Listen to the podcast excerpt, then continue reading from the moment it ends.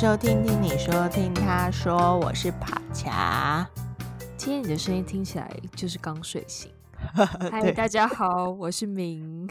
今天的录音时间太早了，还没开嗓，决定带着浓浓的睡意跟着大家来聊天。现在是台湾几点啊？早上七点多啊。哇，七点多，好了，真的蛮早的。啊、我平常都睡到是九点多的人。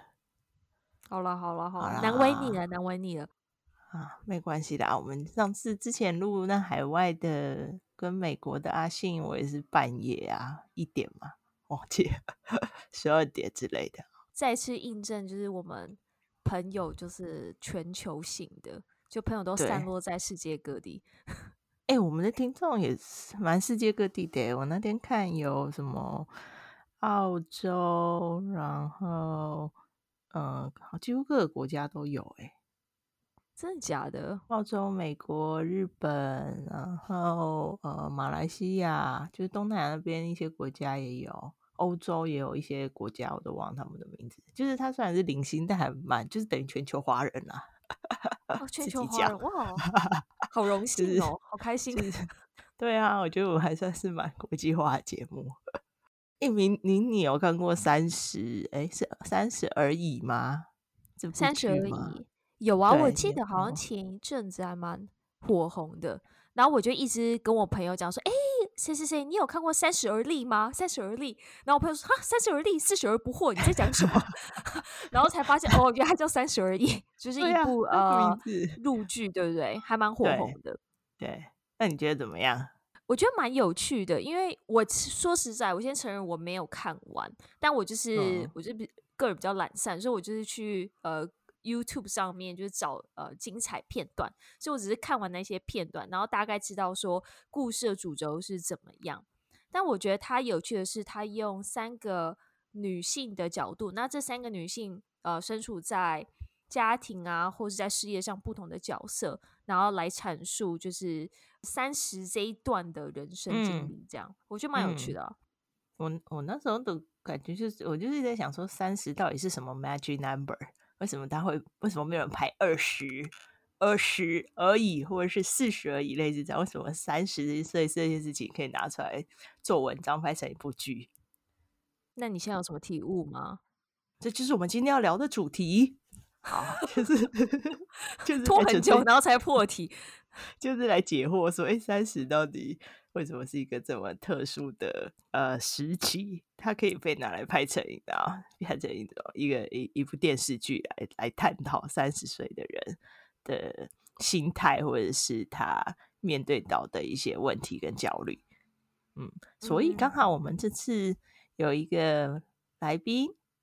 他刚好想要可以跟我们聊聊看，因为他也是这个三字头的人，可以来跟我们聊聊看他在三十岁这个阶段他的心境跟心路历程是什么。然后刚好我跟明也是三三字头的人，所以我觉得我们自己聊起来应该会蛮有共鸣的。对啊，嗯，其实一直都有一点想要嗯聊关于年龄带来的一些焦虑感。然后就像跑桥说，我们今天会邀请一位呃，我高中就认识的朋友。那我们怎么会认识呢？其实我们不同班，但在同一个社团。我就不讲是哪个社团。什么？我才想问你什么？小鸡啊，小鸡。我们是那个合唱团，合唱团。小溪，小溪，小鸡，别听到小鸡，小鸡，小鸡合唱团。不想理你，不想理你。那 我要讲，就是为什么会特别的想到这个朋友聊这个主题，是因为他在去年的时候，我他他在脸书上面 po 了一个文，然后他讲到一事无成这件事情，然后还有跟年龄的一些连结，然后还有阐述一些焦虑的心情。等一下的。细节就由他本人自己分享，但因为就是这一些的关键字，让我觉得说天哪，我应该要好好来跟他聊一聊，因为他他就在那篇文章写的一些关键字，完全都有打中我心里嗯。的一些心情，对，嗯、所以我就想说啊，一定要邀他来节目上好好聊聊。错啊，哦，因为我们的听众群也差不多是这个阶段的，真的啊，三十而立，对啊，大概二二八到三五之类的吧，二八到三四这个听众群。好啦，我们等等会来邀欢迎他，来欢迎小雨，小雨，嗨，你们好，大家好，我是小雨。小雨，你要不要先跟大家自我介绍一下？好，自我介绍，就是我是那个明的高中朋友嘛，所以我们认识已经有十几年了。但是，对啊，主要是这几年。就是毕业以后其实比较少联络，但是这几年因为我们都那个住海外的关系嘛，所以我们私底下有跟其他另外两个同学成立了一个 Line 的 海外海外的那个怎么说呢？同乡 会自救，对，我们互相取暖，互相取暖。对，就是那个群组里面只有只有那个海外的人才能进来这样。所以因为这个关系，所以我们就是这几年就是比较。有常联络，然后我知道他最近做了这个 podcast 嘛，所以他又说在脸书上看到我的文章之后，就说要邀请我来，就是谈一谈自己的东西，然后所以我就来了。感谢感谢，欢迎欢迎欢迎！而且听说你文笔很好，没有没有，他很有文采啊！你打算跟大家分享一下你现在在干嘛，然后人在哪？我是做那个文学研究的嘛，然后我现在在那个住在日本的京都，然后之所以会住在京都，是因为二零一五年来那个京都大学留学的关系，所以我在这边拿了一个硕士跟博士的学位嘛，然后我是去年的三月左右，三月底左右拿到那个博士学位的，嗯，然后。这件事情对我的意义还蛮重大的，因为如果从我们从那个义务教育，就是国小开始算的话，我的人生大概有二十几年的时间都是，就那个身份都是学生嘛。哦，二十几年哎。所以去年的那个三月的那个时间点，对我来说就是结束了一个 二十几年的一个习惯的一个身份嘛。嗯。然后正是就是我们出我出社会的时间，就是跟一般人比起来比较晚。所以，但是通常研究时都是这样，就是做呃不管做什么研究，文科的研究基本上都要等到三十，有些还要很晚，可能要快要四十之后才能就是正式。进到社会或者是找到工作这样，那这一年就是二零，就是去年的四月以后，我在日本的京都大学，还有一个名古屋的另外一间大学做那个大学讲师的工作，然后正确来说是叫做非常勤讲师，然后台湾非常勤什么？对，非常勤讲师，然后这个非常勤呢，勤是那个勤劳的勤，然后非常就是。非常快乐，非常就是很勤劳的老师。不是不是，虽然字义上吧，对中文字义上有点像是这样，那其实他的意思是说，他日本的话，它有分成两种。就是大学教师有分成两种，一种叫做常勤，一种叫做非常勤。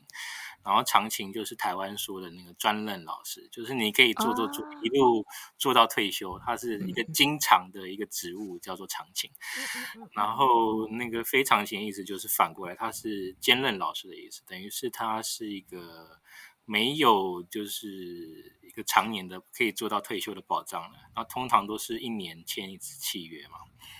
然后时时间到了就要更新合约，然后这个完全是看学校的那边的情况。表示说，如假设如果明年学生不多，或者是他决定不开课了，那他就是可以随时就是不聘你。对，嗯，也蛮挑战的诶。那你是教什么科目啊？我现在教的是那个中文跟那个，因为我是做中国文学研究的嘛，所以有教语言课，然后跟教我的专业就是中国古典文学有关系的的课程，这样。哦，因为我我蛮好奇，所以上你那门课的学生其实都应该要有一定的中文程度吧？就是中文，呃。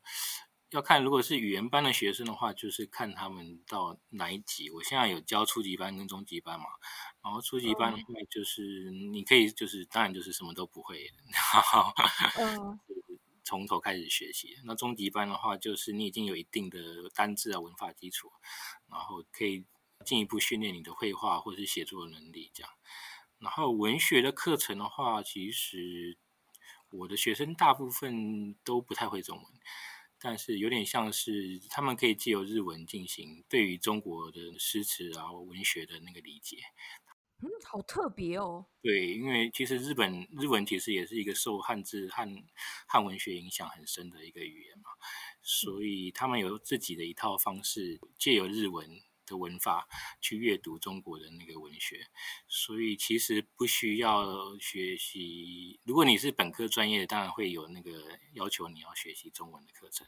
但是如果你不是本科的专业的话，那就是你就是呃，你就还是可以来听课，然后就是用日文去。我是用日文上课嘛，然后学生当然也是用日文听课，用日文去理解那个中国的古典文学，这样。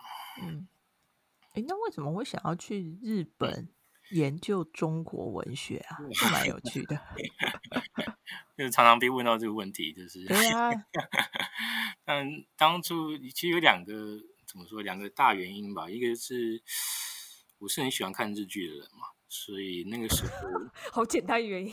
对，看以前看所以那个时候就想说，无论如何去日本生活看看，这是一个原因嘛。然后第一个原因是我大学是做。大学就是中文系嘛，比较专业的就比较偏向这个方面。所以当初来的时候就是就是申请这边的中文研究这样。然后那当然还有第三个原因，是因为日本的这边汉学研究其实是非常非常有名的。就是它虽然是不是本国的文学，但是因为日本从很久以前开始就对于那个中国文学就是有。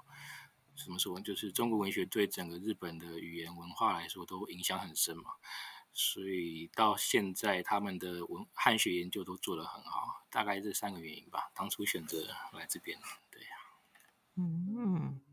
有趣，我们好奇，就是你刚刚呃提到说，去年三月对你来讲是一个人生很大的里程碑嘛？因为呃，在前二十几年，你都是以一个学生的身份。嗯，那我好奇的是，你在这二十多年一路走来，有没有一些焦虑，或是不安，或是甚至曾经想过要换一条路走的想法？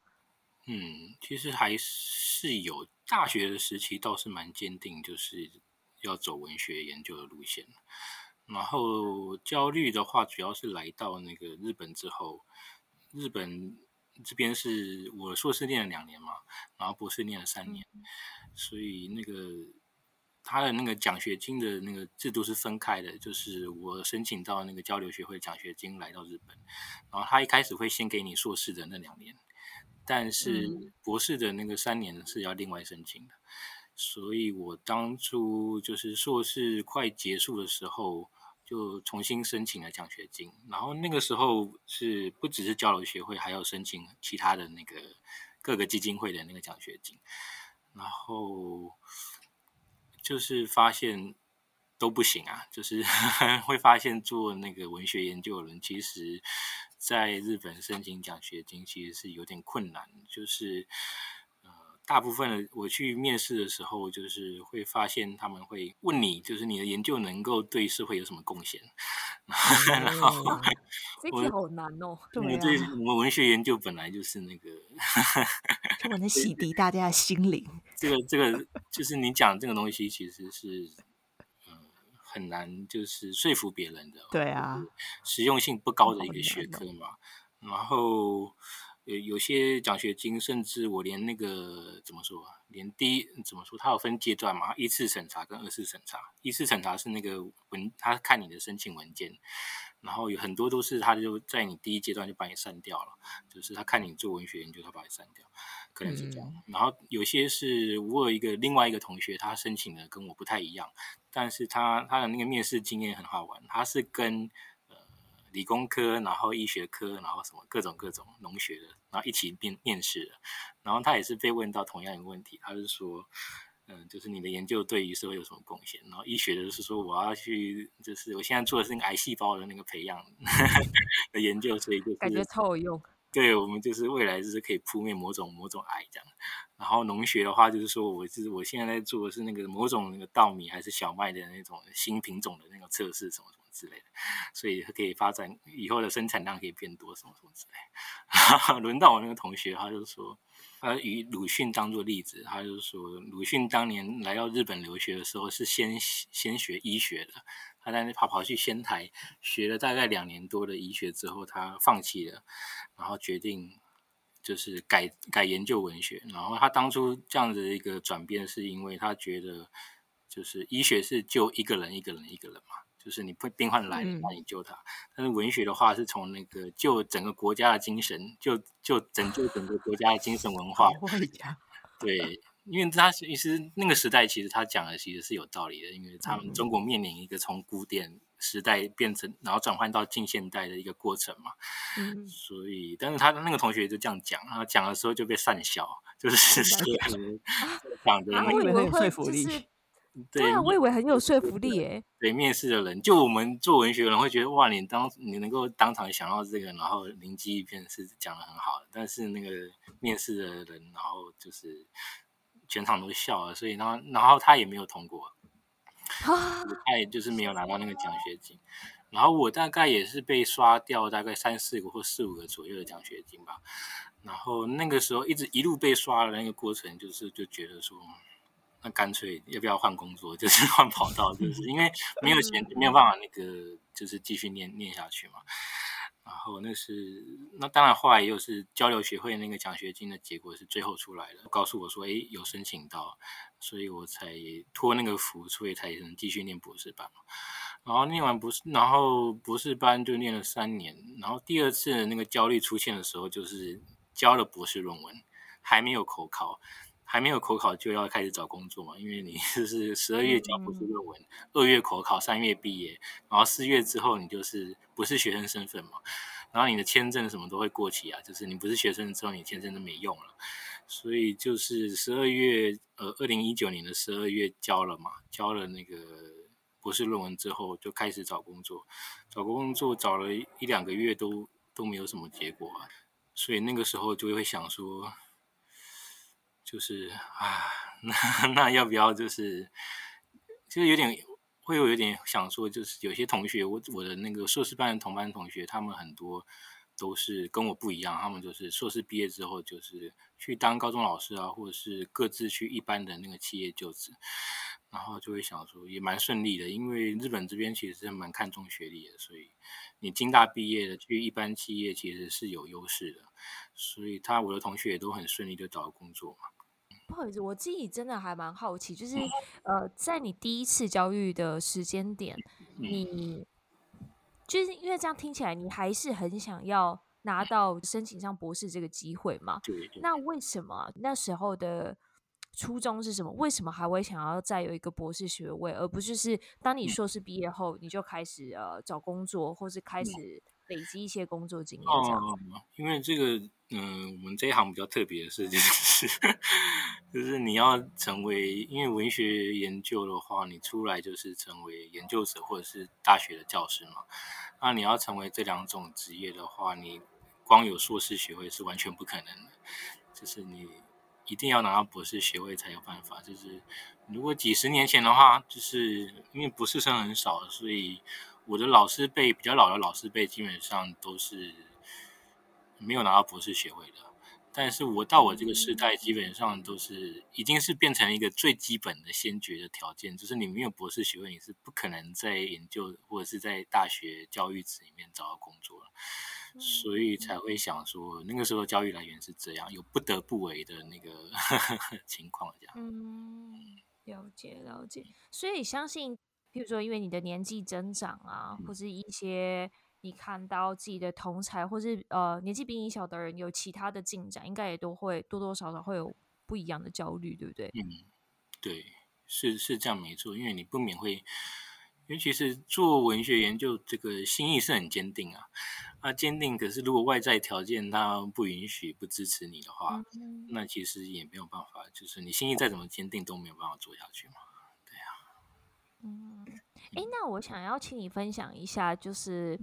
这样听起来，就你拿到博士学位，然后开始找工作，大概是你三十岁这个阶段，是吗？对，刚好因为我的那个三十岁的那一年，刚好是是跟我的那个写作博士论文的最后一年是刚好是重叠的，嗯，所以我。哦我进入三十岁的那一那一刻，就是我正要冲刺我的博士论文的 那一年，刚开始。我写完要要找工作的时候，就是刚好我三十岁要结束的那个时候嘛，所以刚好是一个人生的分水岭，这样。对啊，诶，所以明刚说的那篇文章，就是你在这个时期写下来的吗？对，应该应该是，是，我看一下，就是去年嘛，去年。对对对，我记得就是去年差不多的时间。对，去年那个时候已经算是三十一岁 以后了。哎，对，那我想要再请你再多分享一点，就是你自己有没有就是强烈的体悟，或是感受到，就是不在你人生不同年龄阶段，你有呃想法上不一样的转变？想法上不一样的转变哦，就是。啊、哦，怎么说呢？就是我那个转变，其实主要还是那个身份的转变带来的。就是我这一行比较特别的是，它有一个很漫长的职业训练期嘛，就是你从大学开始，然后加研究所，就是硕士、可能是十几年的这样一个漫长的研究训练期，就是职业的训练期。然后这个职业训练期结束之后，并没有让你找到工作的保障，就是 他就是。就是职位是非常的少的，就是大学教师的职位，嗯嗯，这真可以想象，这是非常的少的。我有很多学长姐到现在也是都还在流浪嘛，所以那个，那一般来说，如果你大学毕业出来，大概二十出头嘛，对不对？二十出头之后开始找工作，那如果然后没有，假设我跟那个二十出头的大学生毕业生相比的话，他没有找到工作是大概。赔掉的是可能大学四年的那个时光嘛，但是如果我没有找到工作，我的那个机会成本可能比较大一点，就是 我要赔掉是十几，蛮大的。整个职业训练其实十几年的那个时光，就是我已经投入很多那个时光下去。如果万一这样我还是没有找到工作的话，那就会觉得说好像如果要重新换跑道什么，假设啦，要重新换跑道什么，那我已经三十岁了嘛，所以就会觉得 成本很大。对对对，在已经。初老的那个阶段才开始变成那个社会的菜鸟，所以呵 呵这个东西就是你要说是焦虑的来源，自然就是一个焦虑的来源嘛。主要是你怎么养活自己，就是呵 呵从前从前大学的时候。的理想是这样，就是我三十了以后，希望能够自己能够养家嘛，对不对？就是可以担任的，不要让不要让爸妈这么辛苦。所以那个是是二十几、二十出头的那个理想。那到了三十之后，你这个理想会变了，就是就是会变成说，你至少不要让爸妈养你，就是 你至少要有能够就是能力养活自己这样。所以会下修，就是 你的那个理想的那个状态这样。嗯嗯嗯。了解，哎，那爬墙嘞，我也蛮好奇，就是你自己对于不同的人生阶段有哪一些的体悟？我觉得比较大的差别应该是分，呃，还在念书的时候，从高中到大学，嗯，然后到呃刚出社会，然后到现在进入。初老啊，三十岁的阶 段，成熟的阶段，到三十岁阶段，好像是不同的状态。我有时候会回想说，哎、欸，过去的自己，就是还在念书的时候比较无忧无虑嘛。其实你不会太去考量太多什么现实的东西啊。举例说，像以小雨刚刚的例子，可能。大学的时候，假设你学，呃，那时候可能高中升大学要选填志愿的时候，很多父母不是就会说啊，你干嘛念历史系？你干嘛念中文系？这自然而然找不到工作。其实当初你必须先跨过那一个坎嘛。对，然后可是、嗯、可是作为那种年纪的我们，就是血气方刚啊，Who cares？我才不管你耶，你不要管我，这是我未来，是不是？你会就是有很多的冲劲跟理想性，会让你未来我自己掌握。对对对，会让你坚定的往这边走。所以，但当然有些人可能他还是选择比较去不现实。可是我会回想说，那个时期自己好像比较没有太多的畏惧，因为就像很像小雨刚刚说嘛，我们投入的机会成本还很小，就就算选错戏，我还可以转戏啊，或是你知道，还还可以中途退出，没有关系。嗯嗯嗯，对啊，所以那是我觉得比较勇敢的在做决定。然后后来到了二字头刚出社会吧，嗯，就是感觉是另一个不同的心境，是好像要开始面对真实世界了。就我一直都觉得当学生是很幸福的，就是你就是在一个。啊，一个保护网底下，嗯，被保护，对啊，对啊，然后那是第一次，就是你开始真的走到现实世界里，然后开始会让人觉得，哎，自己好像有在慢慢比较像一个大人，嗯嗯，对啊，然后那那这个过程中，那当然，可是这个过程中你也不会去思考太多，因为刚出社会你就是去拼嘛。大家都是很冲，有没有？我就冲事业，冲什么？所以你也不会去思考太多什么人生相关的事情，你比较 focus 在说哦，事业上或者是工作上，我我要怎么往前进。然后后来到了现在，我们三字头，我觉得你会放，因为如果你前面有好好努力，你现在应该事业也不会到太差。那你确定，我说如果你有好好努力，就是 知道。哎，怎么这样讲？像小雨努力那么久、欸，哎、嗯，他现在可能就是才刚出社会。对啊，不是我说你出社会以后的好好努力。哦哦哦哦，对对对，okay, okay. 是出社会以后的好好努力，这样子、嗯、就比较有余裕，开始来思考一些关于人生的问题，或者说。诶，关于自己到底想要变成什么样的人啊，或者是也会回回顾一下过去自己说，诶，所以现在样子是自己喜欢的样子，或自己想要走的方向吗？你是不是已经财富自由了，所以你才可以想那么多事情？那没有，我现在无业游民。好了好了，嗯，我只是觉得比起钱，好像有更重要的事情，更想好好的过人生。嗯、对啊，这是这是这是，就是到了这阶段会。比较思考人生，然后比较清楚自己想要什么，我也不想要什么。那你来明？我觉得每一个对我来讲，每一个年龄阶段都会有着不同的身份还有责任。那你当然也会用不同的眼光来看待，就你周遭的环境还有这个世界。然后我自己觉得，呃，十几岁、二十几岁的自己，就是。就你虽然还是会有着像少年维特的烦恼，但 烦恼，但你的烦恼就很单纯。就像你刚刚讲，你就是在一个保护网里面，你就是一个学生嘛，所以你真的要担心的大部分就是自己的成绩，或是是不是能上好的学校，然后可能还有一些小情小爱之类的。嗯，那但是当你到了，嗯。二十几岁，或是甚至到了三字头，你所面对的可能还会有来自你原生家庭的责任，因为这刚好是你可能父母亲啊、或是长辈，他们年纪越来越大，所以不同的考量可能会影响到呃你对事业或是你生活的方式。举个例子来讲，如果你看到你父母年纪越大，那是不是我？嗯，还要出国工作，就是在国外工作，或是或者是我应该要待在他们旁边。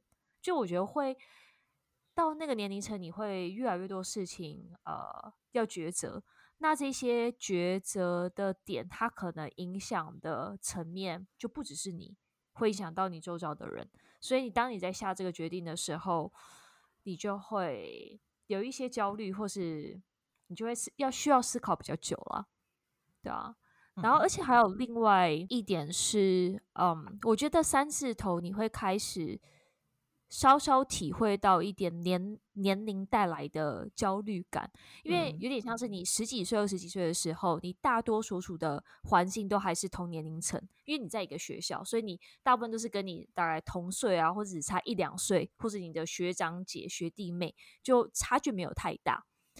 那或是就像呃，爬墙，你刚刚说二十几岁，你可能刚出社会，你就是一个小菜鸡嘛，你就不太会有太多的包袱，你就是往前冲。但是当你到三十几岁，你在职场上，你就会接触到很多比你小，但是工作呃的经验累积比你多很多的人。那在国外，其实这件事情是非常常见的。那有时候你就会开始会有一些呃小小的焦虑，或者就是会觉得说，哎，我自己是不是起步太慢啦？嗯、就是我自己是不是成长的幅度太慢啦？我是不是应该要再更怎么样、更怎么样、更怎么样？对啊，这我自己的一些小体会啦。嗯。我觉得三十岁比较容易做的一件事情是跟人家比较，就是你会想说你你的高中同学、你的大学同学跟他们比较，就是比方说我有个同学他已经就是所谓的成家立业嘛，已经当上一个公司的小主管，然后当然也娶老婆，然后也那个他的孩子都已经上幼稚园了，所以就是你们的人生人生进度是有怎么说有落差是有差别的。那你就会想说，就是，嗯嗯，那我现在三十岁，人家已经就是都已经 都已经有业有家嘛，但是我现在才要当一个社会的一个菜鸟，所以就是会有这样一个比较嘛，对呀、啊。我自己觉得小雨真的蛮不容易的，因为真的要可以熬那么久，是不是就是真的要有对文学一个非常有热忱的心，才可以支撑你到现在？对，我觉得基本上就是我当然不能代言所有人，但是我觉得选择文史哲这几类的那个的人们，基本上都是都是要有一定的那个喜欢热情，才会选择就是做这种无用的事情嘛。对啊，无用，不要这么说。好，但我们来谈谈，就是到三十岁有哪一些事情是你特别喜欢或是 enjoy，就只限在这个年龄阶段。就你可能在你十几二十岁的时候，你还没有体会到呃这种美好。但是当你来到三字头的时候，你会觉得，哎、欸，其实怎样怎样也不错。有像、嗯、这些事情吗？我觉得就是。这件事情是这样，就是所谓人生四字忧患史嘛，就是苏东坡说的，就是当你开始认识这个世界的时候，你的忧患就来了。所以那个你二十三十，等于就是你越来越认识到这个世界嘛，所以你的忧患或者是我们说的这个焦虑就会越来越多这样。但是这个焦虑反而是一个一个契机吧，就是。是让你去思考你你的人生要怎么走，或者是你的人生是一个什么样子的一个契机，或者是让你认识自己的一个契机，这样。所以我觉得比起年轻十几二十岁、三十岁的好处就是你你累积了一定程度，当然只是初步啦，你累积了一定程度的人生经验或者是焦虑，我觉得这个这个事情是对你整个人生是有帮助的，就是。明代有一个比较有名的思想家叫做王阳明嘛，就是阳明山的那个王阳明。嗯，然后他的学生有一次问他说：“嗯，就是静坐用功，颇觉此心收敛，遇事又断了。”然后这个翻成白话就是。我平常就是安静的读书，然后安静的就是做着自己的修行，然后就觉得，我的我的心已经练得很好，修炼得很好。可是我遇到我遇遇到一件事情之后，我的心又慌了，平安的那个思绪又又断了，就是整个又慌乱了。那老师该怎么办呢？就是，然后王阳明就回答回答他说，就是人须在世上磨练做功夫嘛，乃有益。若只好静，遇事变乱，终无长进。就是，就是告诉他说，你不用怕，人这个东西呢，就是必须在各种事情、各种经验上去做磨练的，这样才是对你的人生有益的。如果你只是就是一味的追求，就是心灵的安静平稳，就是我什么事情都不要碰，然后我就是安安静静读我的书，做我的功夫，这样的话。你是不，其实是不会有长进的，所以你你如果要追求长进的话，你去就去挫折吧，就去烦恼吧，就去跌倒吧，对啊，这是他给的建议。嗯、那我觉得从这个这个对话当中，就是或者是我从我自己的经验当中，当然你面对焦虑的那一刻是觉得很烦，就是 就是就是会觉得说，为什么就是要要要遭受这这些状态，就是。但是，当你过了那个焦虑期之后，你你就再回头看，比如说这个焦虑会一直来嘛，就是你一直找不到工作，一直领不到奖学金，这个东西会一直来。但是你一次两次之后，你慢慢就会知道，就是就算你一直找不到工作，但是外在的条件你没有办法克服，但是你有办法，就是慢慢去面对自己。就是你第一次没找到工作的那个焦虑，跟你第二次没找到工作的那个焦虑的那个程度，或者说你的那个想法是不太一样的。就是你第一次其实是非常非常慌张的，所以与其当一个十几二十岁的完全没有什么经验的年轻人，不如当一个三十岁的，就是你慢慢已经有一些失败的经验，那你才有办法，就是因为未来可能路还很长嘛，四十、五十、六十，那焦虑不会越来越少，只会越来越多嘛，就是困难会越来越多。所以，为了要面对这些未来的焦虑或者是未来的挑战，我觉得现在三十岁累积的这个经验，我觉得是蛮好的。对呀、啊，嗯，还蛮正向的、啊，我还蛮喜欢你说，就是要经一番寒彻骨。就是 你在绕什么？给我绕，给我文绉绉什么？好来来，换你，换你，换你，你可以白话一点吧，恰就是。有哪些事情你非常的 enjoy 在你现在这个年龄年龄阶段？我觉得我好像更做自己嘞，但我好像是反指标哎。一般人到这年纪的时候 比较不能做自己啊，例如有些人成家的还是什么，他不是就会有比较多的束缚，或是例如说你在事业上，哦、例如像我假设呃，你已经投入了很多年，当上一个小主管，你可能会有很多。你可能不想做，但你得做的事情。但我好像越活越、嗯、越越自自己，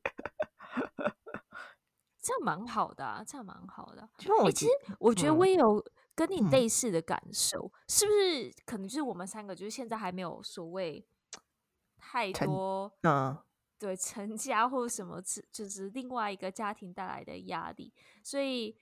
呃，也可能就我们还没有就是非常大的成就，所以我们不用 这样也好啊，就自在啊，没有就比较自在，对、啊，更了解自己这样。嗯，我觉得因为比起十几、二十几、三十几，我比较喜欢现在的自己，哦、就是因为，等我讲一下，因为我是觉得进入到三字头之后，你比较知道怎么做出选择啊。啊，就因为我觉得十几二十岁的时候，我们就是一直在很彷徨啊，怎么办？要做什么？要做什么决定？然后很多时候就是靠外外面 push 我们走嘛。比如说，你父母跟你说要做这件事情，学校跟你说要做这件事情，然后就是一直都是很外外面的力量在 push 你说啊，你要怎么选择？可是因为到到了现在这个年纪了，其实虽然会遇到，例如说面对选择会遇到一些犹豫啊，或是彷徨，但是你比较清楚知道说，哎。你自己喜欢什么，或者你自己不喜欢什么，然后你知道说这个选择到底是不是你想要的？但可能就是像小雨刚刚说，因为前面你可能经历过了很多嘛，你可能遇过各种各式各样不同的焦虑，所以你会知道说你喜欢什么样的事情，你不喜欢什么样的事情。然后，所以我才会觉得，嗯，嗯，我就是比较喜欢现在的自己是这个原因啊。但我应该可以想象，你十几、二十几岁的时候，应该也是走那种很做自己的风格吧？嗯，对，是也没有。那还是只是因为在在那个时间点，你还没有很，因为你可能历练比较少，所以你还没有很确定自己喜欢什么。对，然后因为我兴趣比较广泛，所以可能大家说哦，好，你做那个好，我做做看啊，我看怎么样，这样就是就是都可以的。就是到了现在才比较知道，哦，自己喜欢什么，想要过什么样的生活啊，蛮好的啊，蛮好的啊。我觉得我自己是一半一半，所以我还是会有着，嗯，因为可能在国外吧，你就会看到一些就是年纪比你小，但是呃历练比你多的人，所以你当然就是对于那些事情，你会有一些的交集。然后还有包含，就我说三十岁，呃，你可能要面对的不只是你自己本身，然后还有你周遭其他。人就你原生家庭的一些责任，我觉得多少都还是会有一些焦虑，所以有时候你还是会很向往，就是那时候在十七岁，就是高二，就是你就是无所事事翘课，就是那一些的呃很单纯的那一段时光。嗯，但我说一半一半，另外一半就我觉得还蛮像蛮像帕恰刚刚讲的，就是我还蛮应该也算 appreciate 我现在。呃所在的就拥有的东西吧。然后你会更清楚知道我自己喜欢什么，或是我未来想做什么事情。嗯、我觉得那些事情会越来越的越来越清楚。嗯，然后而且还有一点，我不知道你们两个有没有这种感觉啊？就会就我现在我是一个非常喜欢交朋友的人，但是到呃一个年龄阶段，你就会会更珍惜，就是。你觉得其实觉得数量其实不是一个很重要的事情，但你会更在意就是一直留在你身边的朋友们这样。嗯，表示你以前太乱交朋友了，没有这个困扰。什么话？我没有这个困扰。我跟你比较相反的人，但现在为了 podcast 我努力在交朋友，为了宣传我的 podcast。对啊，哎，那你们以前？大学毕业的时候会有做类似说给对三十岁自己想说的话这种事情吗？没有没有没有。为为什么是三十岁？你要买的是那种？那时候就觉得三十岁是一个 magic number 啊，是一个指标啊。诶、欸，你们都没有做过这件事哦？那你写什么？我想知道。发大财？当然不是。我写什么啊？我印象中，我好像一直都是写说，希望自己不要后悔自己做的那些选择，类似这样。哦，对，就是要有勇气，就是面对自己的选择，然后不要后悔的，很棒哎、欸，类似这样。嗯，好吧，你们都没做过。这是你你那时候高中的时候给你三十岁的期许。不是每个阶段你都给 自己下一个阶段一些期许吗？不会吧。好，你们很活在当下。大部分就是，比如说，对啊，活在 对啊，活在当下。你在搞什么？我是看向未来，好吗？我是活在未来的人。哎、欸，那那我好奇，那你会想要回到过去跟自己说什么事情吗？过去的自己。嗯。好，你讲小雨，小雨。回到过去的自己。其实不太要选择文学这条路，太苦了。嗯，其实不会耶，应该还是会做同样的选择吧。对啊，很棒啊！因为因为换个换个角度来说，就是你除了这条路，你好像也不会做其他什么事情嘛。就是，所以就是一辈子就注定就是要跟文学绑在一起。但我本来就觉得你蛮有才气的啊，所以就是 合情合理，你本来就应该走这条路。可能也是有，就是一个一个是意愿吧，然后一个是能力吧。所以以前测高中还是什么时候测的那种什么各种会不是会测着各种那种什么性向测验嘛？对，性向还是什么测出来的结果，基本上我的那个能力跟意愿基本上都是比较重合的。所以就是、哦、就是也只也只能干这种事情嘛。所以你就算回到过去，也不会跟他。会跟他讲说，就是这条路其实是很苦了，但是也不会劝他改行，因为就是 也不能，也没有没有能力或意愿做其他什么事情嘛。哎哎、欸欸，我我突我突然突然就是有一个问题浮在心里，嗯、就是像比如说你就这样讲啊，你花了二十几年，就你的成本已经投入蛮多的，嗯、那你在这些焦虑点，你还会有来自父母期待的焦虑吗？就你父母怎么看待这件事情？他有觉得怎么花那么多时间在这边吗？我们父母其实，我觉得他们也蛮特别，就是当刚刚那个帕恰有提到，就是高中升大学那个时候会遭逢到那个父母的那个、嗯、各种压力、关爱的那种压力，那个抉择嘛。然后我当时候当然是有遇到同样的情况，然后那个时候的那个怎么说说服的方法是。我会去考教师那个的执照，就是国学国高中国中的那个教师的执照，所以那至少有一个保障出来的是可以当那个国文老师嘛。嗯嗯嗯。然后我后来有就是实现我的承诺，但是去修了那个教育学程，但是并没有修完，所以并没有最最终是没有拿到执照的，但是就是。当初也是有想啊，就是帮自己留个退路，或者是说作为一个说服父母的理由这样。但是到现在之后，我发现他们的态度转变了，他们不会要求就是你要干嘛，就是你要做什么，你要去考重新去考老师，或者去去考公务员，或者是什么，他们并没有这样的要求，他们就会觉得，他们甚至还问我说，就是当我快要毕业那阵子，他们还问我说，哎，你要不要再去念个什么学位之类的？就是，那你还年轻，这样，他们还他们还觉得，哦、对他们好像还觉得说，三十是一个还算年轻的一个阶段，就是。如果你还有想要念什么的话，再去拿个学位吧，这样之类的。所以反而比我还要不焦虑，就是我的未来这样。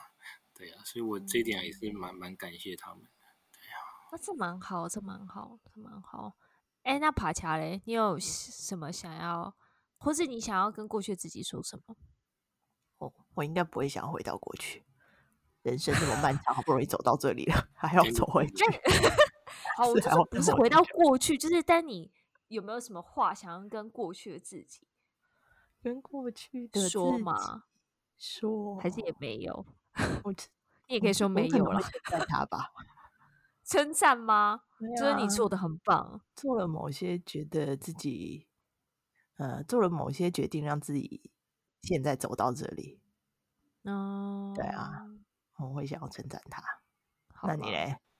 过去哦，这很难呢。我觉得可能会会希望就是自己在在更 enjoy，不 enjoy 在当下的这一段时间吧？因为我觉得你在高中哪有？我还是 就是我我的意思是。呃，你多多少少还是会有一些反，我就是一个很会焦虑的人呐、啊，你今天认识我，所以就是焦虑很多事嘛，你就会觉得说啊，是不是应该要多花点时间在什么功课上啊？如果考不到好学校，怎么样怎么之类，你就会有一些，你就你，当然你现在回头看，你就会觉得哎，这些事情那么小，你就就很想跟以前自己说，哎，拜托你以后长大你要面对的事情更多，你现在的烦恼都是一咪咪而已。嗯，就是所以你可能不用那么纠结在这些小事上，你可以更 enjoy 在你现在拥有的东西。嗯，这倒是，因为我们在那时候当下都会觉得这就是天大的事，它只是米 粒般大小的事，啊、一点都不重要。对啊，对啊，对啊，对啊。好好，那说了过去，那有没有想要对未来说自己的说什么？小雨，我们看向未来一下。这题真的好难啊！我觉得，觉得。就是如果能够在就是保有初衷的情况之下，多增进一点智慧就好了。就是不要 保有，再再再说一次，保有初衷的情况下增加智智慧。对，就是一般来说，这可能会互相冲突嘛。就是如果你你越年纪越大越老练，有时候做人会比较圆滑，但是也会比较、嗯、也会比较狡猾嘛。对啊，所以就是忘初衷了，就是从那个小狐狸变成老狐狸嘛。所以，那你当然你就多了很多处事的智慧嘛。当然，你在这个跟人怎么说，跟人相处啊，或者是在这个社会生存上面，可能比以前更加的顺利，更加的圆滑。但是，也有可能因此而而失去了一些初衷嘛。嗯，所以就是希望未来的自己能够尽量维持初衷，然后。在这个前提之下，然后增进一点人生的智慧吧。对啊，大概是这样。哎，讲的很棒啊，讲的很棒哎、欸。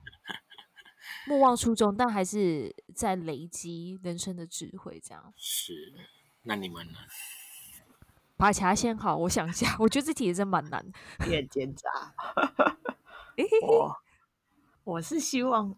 我就要偷用小雨的话，我希望自己更有智慧一点，因为我觉得聪明有时候是天生，但是智慧是还蛮……我想知道是哪方面的智慧，就各种人生智慧啊，各种待人处事啊，处事啊，对啊，待人处事啊，或者是就是对，就是更有智慧一点，嗯。然后还有怎么样跟自己相处的智慧吧，这也蛮重要的哦。一直讲的太棒了。我觉得焦虑的来源很多是来自于不知道怎么跟自己相处，就是你当你焦虑的时候，你不知道怎么办，就是不知道怎么安慰自己，嗯、或者知道不知道怎么面对你现在正在面对的事情。所以如果嗯，比如说四十岁、五十岁以后能够。比较知道怎么样面对自己，这样就好了。好，我想到，我觉得我可能会是再更爱自己一点吧。嗯，这很重要。嗯，这真的很重要。是。我我就是回到呃，如果你还记得我们在哎二零回顾二零二零的那一集 podcast，嗯，其实我们都有给自己一些一些话嘛，对吧？我觉得我是一个自己认知到我自己应该要再多爱自己的一个人，但很多时候我即便知道，但我没有去实践它，所以我希望就是我不断的在提醒我自己这件事情。嗯，对，对啊，不要为别人而活，就是为自己。嗯嗯，先照顾好自己。好，你需要来做个结，来做结。我想到我要怎么做结这一集。我来一个很爆炸性的，你不要只对了，你不要只就是 大概就集结我们最后讲几句话，然后 当然不会，我怎么会这么偷懒？我刚刚想到了，我要来。我觉得呢，我们现在为什么进入三字头会有这种焦虑跟烦恼，都是孔子的错。谁叫他要说三十而立，四十而不惑？你不想想，以前古人很早就死掉啦，当然三十可能已经是他人生的一半嘞。但我们现在可能会活到一百岁，三十很年轻啊！到底为什么要？谁说三十一定要而立？对不对？谁说三十一定要立？没有人这样，三十还是小 baby。以我们现在会活到一百岁来说，不需要担心这件事情的，你不觉得吗？因为很多我觉得好有道理耶、啊。你看，我这样想的是结论超好的。嗯，所以大家，嗯，他可以视作是一个，不要把它视成一个完成的。或是完完成的状态啊，把它视成一个理想的状态会比较好，或者是一个期许吧。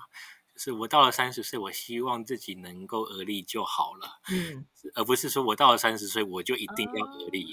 对，我觉得这样想的话，可能会稍微好一点，因为其实那句话最重要，其实最后一句，它叫做“七十而从心所欲，不逾矩”嘛。嗯，然后要做到这个阶，要做到从心所欲。竟然要等到七十岁，其实已经暗示说，就是呃，从心所欲不逾矩，就是不会被外在影响，也不会被自己的内在的焦虑影响嘛。我们用白话的解释就是这样。嗯嗯嗯嗯、对，就连孔子提出这个概念的人都要等到七十岁才能做到这个不焦 虑。很自由，真真得到真正的自由自在，所以我们也就不要拿前面几句绑架自己。没错，就是这样。小时候有国文老师就不一样哎、欸，可能跟我讲的差那么多，讲同样一句话。但不管怎样，我就觉得是这样啊，就是而且你看那个大陆就很像三十而已，就表示三十其实很多哦，就是才三十而已啊，对呀、啊，我们还有很多的机会，就是还可以往下走，但就是可能从小被迫被逼要念三，被要背三十而立，什么四十不惑这个，所以就给大家都有一个根深蒂固的观念：嗯、你三十还没有成家立业，你就是 loser，对不对？但其实不是，现在根本就不是啊。所以大家也不需要，因为像像小雨刚刚前面说嘛，很多时候这个时期阶段焦虑是外界给你的，但是我们要解放自己，真的没有没有什么三，就是三十，我们才正要开始，大家可以就是继续努力，继续要 enjoy 人生。哦，太棒了，我好喜欢今天的结，就是结尾哦，是吧？你说的很棒，一百分，一百分，很好很好，我刚自己也觉得很好。好啦，那就这样了吧。好。哎、欸，那小雨最后、好了，他刚刚有最后给大家一些话了。哎、欸，没有没有没有，你们 不是已经做完结语了吗？对啊。对啊。我如果要给大家一些话，我想一下，嗯，有没有什么建议呀、啊？建议哦，嗯。关关于什么建议？就是要走文学之路的建议吗？也可以啊。嗯。如果你还没走的话，那还是先不要走比较好。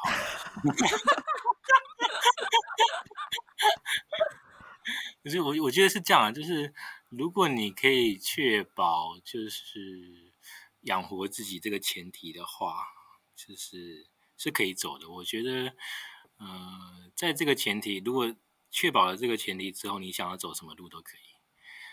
就是。啊、呃，很重要的一点，如果你没有办法确保这个前提的话，那可能要三思吧。我觉得就是因为我现在是那个刚刚有开头讲是那个非常勤嘛，所以虽然今年是有工作的，但是下一年会怎么样，其实是不知道的，很难讲。对，很难讲嘛。怎么说？不要建议啊，祝福好了，祝福各位都能够得到养活自己这个前提，然后安心安心的去做自己想要做、自己愿意去做、自己能够去做的事情。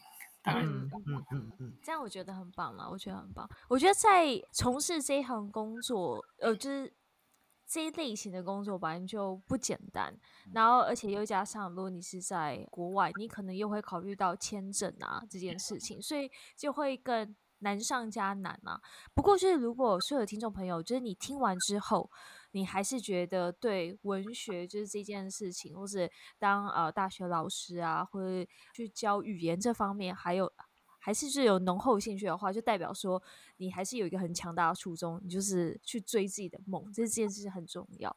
是的，那我们就是也三十岁的听众朋友们，或者你即将迈入三十，或者啊，所有所有的听众朋友，就也可以跟我们分享你在嗯不同的年龄阶段、人生阶段，你有哪一些呃不一样的体悟，就可以。来我们的 IG 上留言，然后跟我们说说你的人生故事。好啦，那今天节目就到这边喽。嗯，谢谢大家，谢谢大家的收听。哦，记得要订阅我们的频道哦，然后给五星好评。我们 后面越来越懒得讲话，以前都还会讲一长串，可以去哪里收听，现在都越来越懒得讲。好啦，大家现在都知道啊。好了，拜拜，拜拜，拜。